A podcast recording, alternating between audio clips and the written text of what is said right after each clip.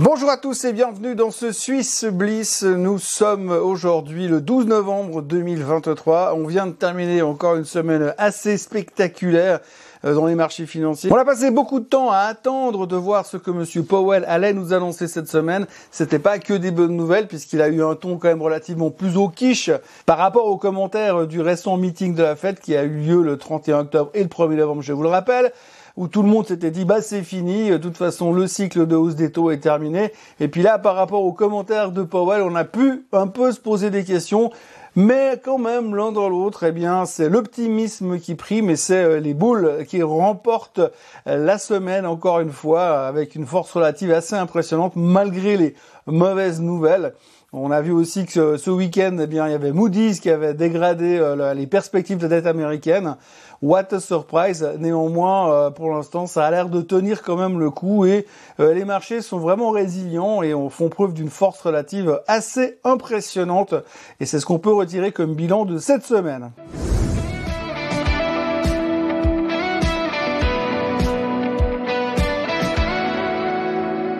Donc oui, euh, on peut parler des heures et des heures, mais ça sert à rien d'aller dans le détail aujourd'hui, puisqu'on en a largement parlé tous les jours de la semaine. Euh, le truc le plus important, c'est effectivement ce sentiment un peu plus au quiche de la part de Monsieur Powell. On s'attendait à qu'il soit un petit peu plus décontracté, un peu à l'image de ce qu'il avait déjà fait il y a quelques jours en arrière, mais non, finalement, il s'est montré très prudent. Ses déclarations ont été vraiment encore une fois très consensuelles, mais en même temps, il explique quand même qu'il n'est pas clair, il n'est pas exclu qu'il puisse euh, définitivement ne plus monter les taux. Il est plus qu'évident qu'il ne sait pas vraiment où il va pour l'instant, et donc euh, il dit que forcément, si vraiment l'inflation venait repartir dans la mauvaise direction, eh bien, il pourrait à nouveau intervenir. Alors ça aurait pu, et d'ailleurs, ça a un petit peu tendu le marché euh, au moment de l'annonce, mais finalement, l'un dans l'autre, le lendemain, on s'est retourné et rien à faire. Le marché termine au plus haut de la semaine aux États-Unis avec une confiance inébranlable sur le principe que la hausse des taux c'est fini, que l'inflation gentiment elle continue baisser. D'ailleurs, on aura les chiffres du CPI et du PPI la semaine prochaine, euh, cette semaine, enfin la semaine qui arrive maintenant, et qui vont nous donner des réponses. Encore une fois, ce sera le gros point de la semaine d'ailleurs, de voir si l'inflation continue dans la bonne direction. Et puis quand on voit finalement ce qui s'est passé un peu à côté, par exemple sur le fait que le pétrole s'est fait littéralement déglinguer cette semaine, eh bien ça va aussi dans la bonne direction, puisque forcément si le pétrole baisse, pas besoin d'avoir fait euh, Sciences Po et l'ENA pour se rendre compte que si le pétrole continue à être faible, eh bien ça va nous aider euh, dans ces chiffres inflationnistes et ça devrait rassurer encore une fois le marché euh, sur le principe de base que la hausse des taux c'est fini même si ça reste quand même clairement pas le message que les membres de la Fed font passer, parce qu'au-delà de Powell, on a eu quand même plusieurs autres présidents de la Fed qui se sont montrés très prudents sur le fait qu'il fallait pas non plus vendre trop vite la peau de l'ours avant de l'avoir tué.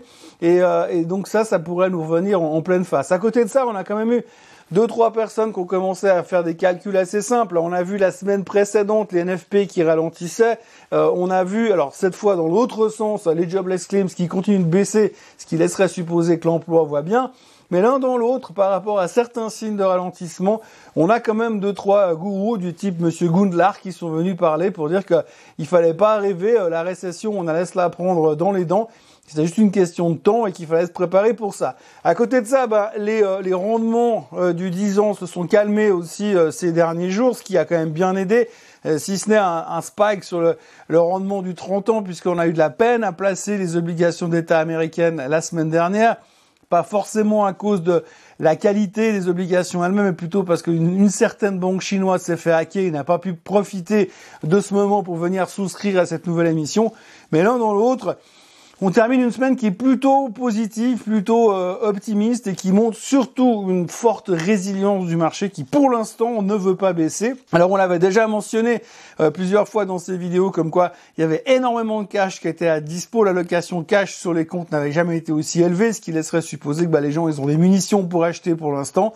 Euh, c'est vrai que d'un côté, vous avez la Fed qui reste très prudent et là, vous avez le marché qui est déjà en train d'anticiper le fait que ça ira mieux du côté de la Fed. Et donc, cette espèce d'espoir que les choses s'améliorent dans les mois à venir fait que finalement, bah, les acheteurs restent globalement présents pourvu que ça dure, j'ai envie de dire. Donc si on doit résumer tout ça, eh bien le Christmas Rally est toujours en place et devrait continuer de se comporter de cette manière-là. C'est en tout cas ce que le marché a l'air d'avoir envie de nous dire depuis 2-3 euh, jours. À côté de ça, on notera bien sûr que les publications des chiffres trimestriels continuent toujours en masse. On en a eu pas mal cette semaine, même si les gros gros noms sont déjà derrière nous. On attend encore, je le répète encore une fois, Nvidia qui publiera le 21 novembre pour cloturer cette saison des résultats. Entre deux, on a eu pas mal de choses cette semaine, des bonnes surprises du côté Disney. On a l'UBS qui a publié également, on en reviendra tout à l'heure sur le sujet. Enfin, les publications continuent d'aller dans la bonne direction. Il y a à boire et à manger. On a vu que les, les sanctions sur les mauvaises nouvelles étaient toujours extrêmement violentes. Mais en revanche, bah, quand il y a des bonnes nouvelles, on s'enthousiasme un petit peu, légèrement quand même, euh, un petit peu plus... Euh, de, de, volonté de taper sur un titre qui a sorti des mauvaises nouvelles que dans l'autre sens. Mais enfin, pour l'instant, l'un dans l'autre, on a toujours une très bonne statistique, une très bonne saison des résultats. Ça continue dans la bonne direction. Le point le plus important de la semaine, en dehors de tout ça, ce qu'on vient de citer, c'est le pétrole. Alors le pétrole qui s'est fait allumer pendant toute la semaine, euh, ce qui est assez étonnant parce que je rappelle pour mémoire qu'il y a toujours une guerre entre Israël et le Hamas et qu'en même temps il y a toujours une guerre entre la Russie et l'Ukraine et donc ça pourrait toujours créer des tensions pétrolières, mais ça, pour l'instant, on s'en moque complètement. On est passé à autre chose. Hein. La problématique du pétrole, c'est la Chine qui ne consommerait moins dorénavant. C'est le ralentissement économique chinois qui ferait que les Chinois ne consommeraient plus de pétrole, moins de pétrole en tous les cas ce qui fait que tout d'un coup, bah, le pétrole se ralentit, baisse, il y a moins de demande. On voit aussi que, soi-disant, les Américains rouleraient moins actuellement euh, parce qu'ils ont tous passé en télétravail. Alors, c'est passé entre lundi et mardi. Hein, c'est en l'espace de 24 heures. Les gars, ils étaient télétravail, pas télétravail, télétravail de nouveau. Bref, du coup, on juste sur cette perspective que les Américains feraient plus de télétravail, a fait que finalement le pétrole s'est fait taper dessus. Donc là où on pensait que le baril pourrait nous euh, faire péter l'inflation et pourrait poser quelques problèmes à l'économie, ben il a fait exactement le chemin inverse. Pour l'instant, on revient sur des niveaux de support qui sont relativement importants, euh, en dessous des 80 dollars. On ne sait jamais. Je pense que quand il y aura beaucoup de négativisme sur le baril, on pourra aussi commencer à racheter. Il y a d'ailleurs le, ministre saoudien de l'économie est venu parler également pour dire qu'il fallait pas croire qu'il n'y avait pas de demande, qu'il y avait toujours autant de demandes que ça. On notera aussi que dans la foulée, il a plus ou moins laissé entendre que les Russes et les Saoudiens allaient continuer à fermer le robinet et qu'il y aurait toujours un peu moins d'offres sur le marché. Donc il faut quand même se méfier et des comportements erratiques euh, de l'or noir. Autrement, on a eu des chiffres du COF en Suisse. Alors, il s'est établi à 7,7, ce qui était 1,5 points en dessous du dernier rapport qu'on avait euh, auparavant. Euh, ce qu'il faut retenir, c'est que le marché continue de croître, mais quand même qu'on constate quelques ralentissements dans le secteur manufacturier en Suisse, qui souffre globalement d'un ralentissement global en Europe, comme on peut évidemment le supposer, d'où à cause de la proximité géographique, bien sûr, et puis autrement, le taux de chômage en Suisse s'est établi à 2%. Donc de ce côté-là, pas grand-chose à dire. Euh, on sent que c'est un peu mou toujours en Suisse, mais ça va l'un dans l'autre, car un cas. Le marché fonctionne bien, c'est pas l'euphorie, mais c'est pas non plus la vocation du marché suisse. Et les performances de la semaine, alors vous voyez euh, le Bitcoin toujours en forme avec 5,89%, près de 4% de hausse sur les semi-conducteurs aux États-Unis, et puis le Nasdaq 2,37 de hausse. Donc on voit le retour de la techno de nouveau encore une fois. Le DAX qui finit en hausse de 0,3% et le CAC qui finit en baisse de 0,03%. La Suisse légèrement plus faible avec moins 0,23% sur la semaine. Et puis pour le reste, eh bien vous voyez, alors l'or sous pression parce qu'il n'y a plus besoin de valeur refuge puisque l'inflation est vaincue. Le pétrole qui se fait allumer et qui perd 4% sur la semaine. Et puis l'argent, encore une fois, au plus bas. Toujours difficile sur l'Asie. Vous voyez le Hang Seng qui perd 2,68%. Donc on sent que la pression continue à peser sur les marchés asiatiques. Sur le SMI, eh bien, Partners Group en tête avec 4,2% de hausse. Et puis en queue de peloton, c'est Swiss Life, raison la publication des résultats. La deuxième, c'est Richemont, raison la publication des résultats. La troisième, c'est Alcon, la raison publication des résultats. Euh, L'antépénultième, c'est Geberit qui perd 2,73%, mais eux, c'était le, le, le, l'effet euh, boule de neige de la semaine précédente où il avait beaucoup monté.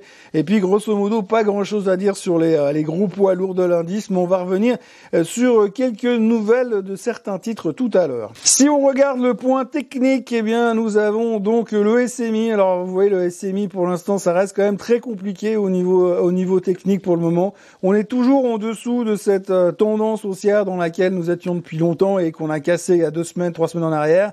Euh, la grande question maintenant aujourd'hui, c'est est-ce qu'on va pouvoir remonter? Pour l'instant, c'est pas franchement folichon. On est venu combler un gap qu'on avait laissé ici en descendant, et là, ça repart de nouveau. Techniquement, je n'ai pas envie de dire que c'est une super configuration euh, pour euh, cette cette fin de semaine sur le SMI. Ça donne pas forcément envie. Vous voyez que la tendance est vraiment baissière avec des potentielles accélérations. Le gros support qu'on aura de toute manière, ce sera les 10 000 sur le SMI si on devait rebaisser jusque-là. Et évidemment que si ça venait à taper pour aller rechercher les 10 000, autant vous dire que les gros noms vont en prendre plein la tête encore une fois. Le CAC 40 qui s'en sort bien l'un dans l'autre sur la semaine, mais qui termine quand même légèrement, légèrement en baisse. Et il, parvient à terminer au-dessus des 7 000. Alors ça, on va dire que psychologiquement, c'est positif. Le point noir, c'est qu'on termine juste en dessous de cette moyenne mobile des 200 jours. Alors psychologiquement, on sait que c'est jamais facile de terminé sous la moyenne des 200 jours.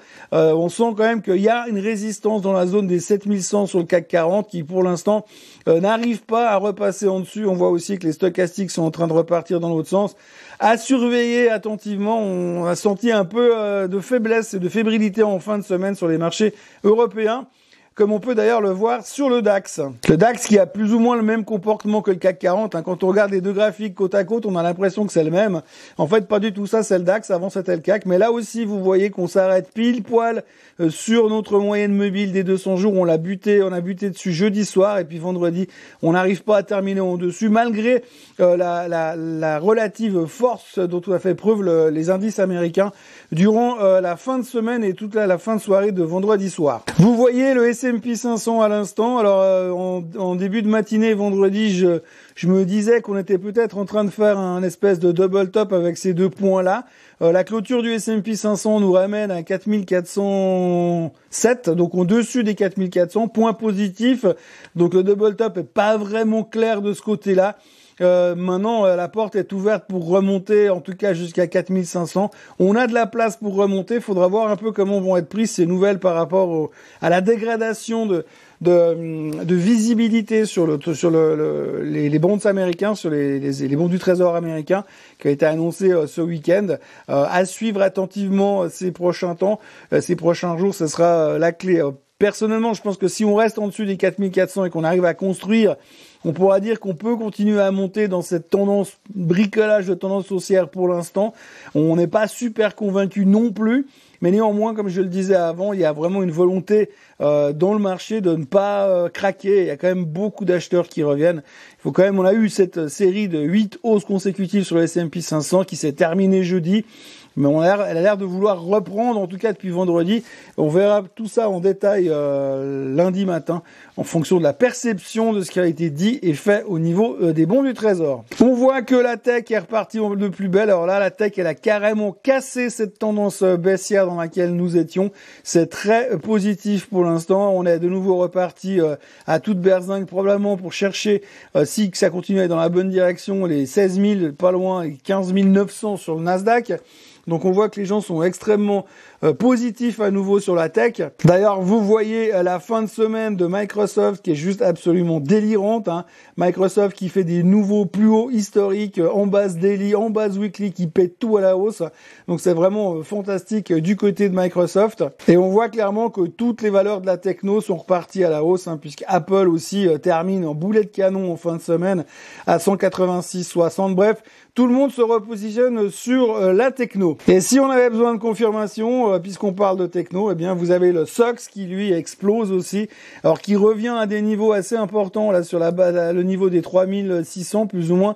Il va falloir passer en dessus de ces 3600, mais en tous les cas, euh, quand on voit où on était il y a deux semaines en arrière avec le, le, avec le fait qu'on avait cassé la moyenne mobile des 200 jours et qu'on était vraiment dans une position de falling knife, le renversement est juste spectaculaire, tout ça parce que finalement vous avez deux boîtes qui ont sorti des résultats moins mauvais que les autres. Dans les titres de la semaine, euh, on commence tout de suite avec un petit par rapport aux autres, c'est Idorsia, Idorsia qui a explosé euh, la semaine dernière. Euh, la raison, c'est qu'il y a eu un congrès aux États-Unis et puis il y a eu des résultats positifs concernant une de leurs drogues qui s'appelle l'aprocitentane, qui est un médicament contre la pression artérielle, enfin pour faire baisser la pression artérielle. Et donc la bonne nouvelle a fait que le titre s'est envolé. C'est ce genre de nouvelles qu'on adore voire dans les marchés financiers. Alors vous voyez aussi que la nouvelle a été très très bonne, mais vous voyez aussi que ça se dégonfle aussi très très rapidement, puisque finalement les 27% qu'on a pris sur l'annonce euh, en début de semaine se sont terminés quasiment euh, retour à la case départ sur Idorsia. L'UBS c'était un peu le gros titre de la semaine, puisque l'UBS a publié ses chiffres trimestriels, ils ont annoncé une perte par rapport au, carton qu'ils avaient fait le, trimestre dernier à cause de l'intégration du Crédit Suisse, et bien évidemment que cette fois la perte qu'ils annoncent, c'est aussi à cause de l'intégration du Crédit Suisse, donc ça c'est un grand classique. Le titre n'a pas vraiment bougé sur la nouvelle, mais l'un dans l'autre, eh bien ça s'est relativement bien passé pour l'UBS. Les annonces sont positives. Hermoti a fait des commentaires positifs par rapport à l'intégration euh, du Crédit Suisse. Ça devrait bien se passer pour le prochain trimestre. Bref, tout va bien. Néanmoins, quand on écoute un peu ce qui se passe à côté dans la bande, dans les différents médias à droite, à gauche, on voit quand même qu'il semblerait qu'il n'y a pas de licenciement pour l'instant dans l'intégration parce qu'il y a tellement de démissions que forcément, eh bien, il n'y a pas besoin de licencier, il y a trop de monde qui part. Donc ça n'a pas l'air de se passer non plus super bien à l'interne. Il faut savoir en général que quand vous avez une fusion, pour avoir vécu la fusion de l'époque entre l'Union de banques suisses et la Société de banques suisses, entre l'UBS et la SBS dans les affaires des années, 90, eh bien en fait à l'intérieur vous aviez des gens qui se détestaient entre les rouges de l'UBS et les bleus de la SBS. Eh bien on a l'impression, pour ne pas être à l'intérieur cette fois, que c'est un peu la même chose. Hein. Ils se détestent et c'est très très difficile de faire créer, euh, de faire monter la mayonnaise à l'heure actuelle. Ça met toujours un peu plus de temps.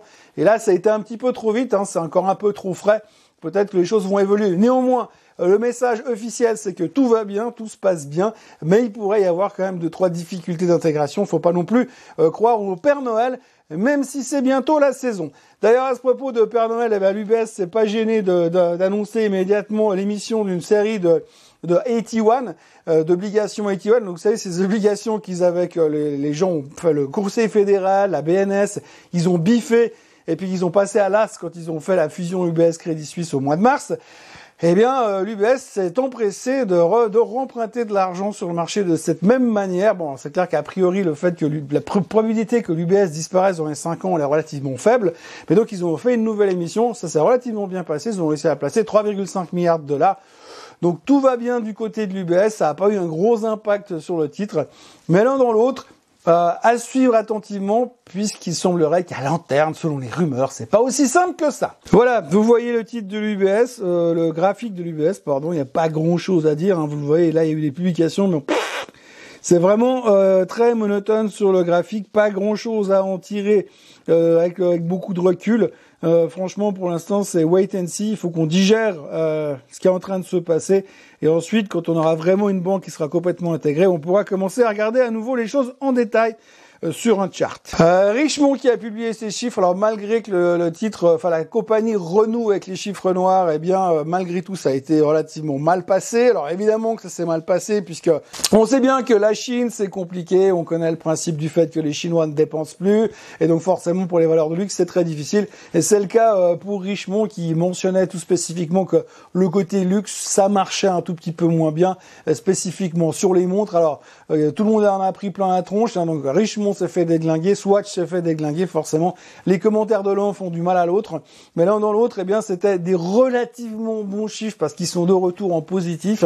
Mais le marché ne l'a pas forcément vu sous cet angle. Voilà. Donc là aussi, le graphique, ça se passe de commentaires. On avait amorcé un rebond depuis les 103 jusqu'à 112 euh, en début de semaine. Et puis avec l'annonce des chiffres, eh bien, on est retour à la case départ euh, sur Richemont. Et puis, si je vous montre euh, le graphique de Swatch, eh bien, c'est plus ou moins la même chose.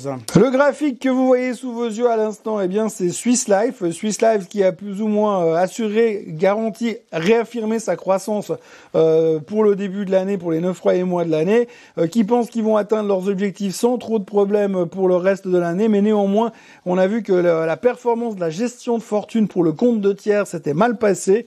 Et donc, résultat, la sanction a été inévitable avec une chute quasiment de, de 30 ou 40 francs suisses sur l'annonce des résultats et depuis ça se traîne sur la moyenne mobile des 200 jours Alors n'oubliez pas qu'en général, ce genre de valeur, ça se traite surtout pour des raisons euh, de, de dividendes. Et donc là, quand on revient sur ces niveaux-là, c'est toujours euh, des bonnes opportunités de se repositionner. Surtout que comme vous le voyez euh, sur le graphique aujourd'hui, c'est pas non plus quelque chose qui nous offre une volatilité phénoménale puisqu'on a un range très très écarté de plus ou moins 80 balles depuis pratiquement le début de l'année. Et puis toujours dans les publications des résultats, vous voyez une Zurich qui elle ne fait pas grand chose non plus, mais qui a sorti des résultats plutôt pas mal, qui, réaffirme ses objectifs, euh, qui dit que ça se passe bien, qui pense qu'ils vont augmenter la rémunération des actionnaires. Donc bah, pour ceux qui sont dans la Zurich avec un objectif de, de, de dividende, eh bien c'est tant mieux. ça devrait continuer à se passer relativement bien. Donc comme on le voit l'un dans l'autre, et ça c'est un peu le résumé pour la saison des résultats euh, pour les assurances en Suisse, les résultats sont bons mais pas exceptionnels. Euh, ils ont souffert du poste gestion de fortune dans une grande majorité. L'un dans l'autre, les dividendes continuent à être relativement élevés. Et par rapport à ça, il n'y a pas trop de soucis à se faire. C'est vrai que c'est pas le truc le plus excitant, mais ça va, ça va, et ça continue de payer des dividendes. Il faut aussi le voir de ce côté-là puisqu'on est dans une période où quand même on parle beaucoup euh, de rendement euh, ces derniers temps, bien évidemment puisque les rendements euh, obligataires sont partis très très haut. Et donc là, si vous avez des assurances qui paient quand même des dividendes relativement conséquents, à ne pas oublier non plus, même si la, nouvelle de Swiss Life n'a pas forcément plus au marché cette semaine. Voilà ce que l'on pouvait dire cette semaine, une semaine relativement molle, même si on termine relativement bien dans les marchés américains principalement. Si on regarde la performance de l'Europe, c'est un petit peu moins, moins simple. Euh, le SMI, c'est toujours difficile. On l'a vu sur le graphique, qu'on est dans une période quand même compliquée euh, pour le marché suisse. On voit que les pharma n'arrivent plus à remonter. Novartis, même Novartis, qui était un peu le moteur, n'arrive plus. Nestlé est en difficulté. Roche est en difficulté. Quand vous avez ces trois titres-là qui veulent pas avancer, c'est compliqué de retrouver un bull market sur le marché suisse, donc il va falloir être un peu patient. On sait aussi que la force relative du franc suisse n'attire pas forcément les gens euh, pour l'instant. Bref, on est extrêmement euh, dans une espèce de torpeur que je qualifierais d'automnal. Et puis, bah, on attend de voir un petit peu comment ça se décante. Euh, et donc, comme je l'ai dit précédemment, eh bien, on va surtout attendre maintenant les chiffres du CPI aux États-Unis pour voir un peu ce qu'il en est. On aura encore quelques publications trimestrielles et qui vont arriver, mais gentiment c'est en pente douce. Hein. De moins en moins de choses très très sexy, mais on voit quand même que le marché est toujours très nerveux au niveau de l'interprétation au moment où c'est publié. Et puis une mauvaise nouvelle ou un mauvais, une mauvaise tendance peut faire quand même euh, très très mal. Donc la prudence reste de mise, même si on sent quand même qu'il y a on va dire plus d'acheteurs que de vendeurs euh, fondamentalement. On a quand même l'impression que les gens, ils ont plutôt envie de revenir dans le marché, mais en étant très sélectifs. Euh, donc comme vous l'avez vu, c'est plutôt euh, de nouveau un marché de croissance. on va chercher les valeurs techno, de nouveau les Magnificent Seven aux États-Unis entre autres. La raison principale, bien sûr, c'est que tout le monde est en train de se dire que, bah, comme le cycle de hausse des taux est plus ou moins terminé selon ce qu'on voit, eh bien, ça devrait bien se passer, et puis qu'à partir de là, c'est plutôt favorable au secteur de croissance qu'au secteur value pour le moment, sachant que euh, investisseurs varie assez rapidement. Voilà euh, en ce qui me concerne, merci d'avoir été avec moi ce dimanche matin pluvieux. Euh, n'oubliez pas de vous abonner à la chaîne Suisse Côte en français, de liker cette vidéo, de la partager et de venir me retrouver demain matin pour un nouvel épisode du Morning Bull Live pour entamer cette semaine sous le signe de l'inflation. Passez un très bon dimanche et à demain. Bye bye.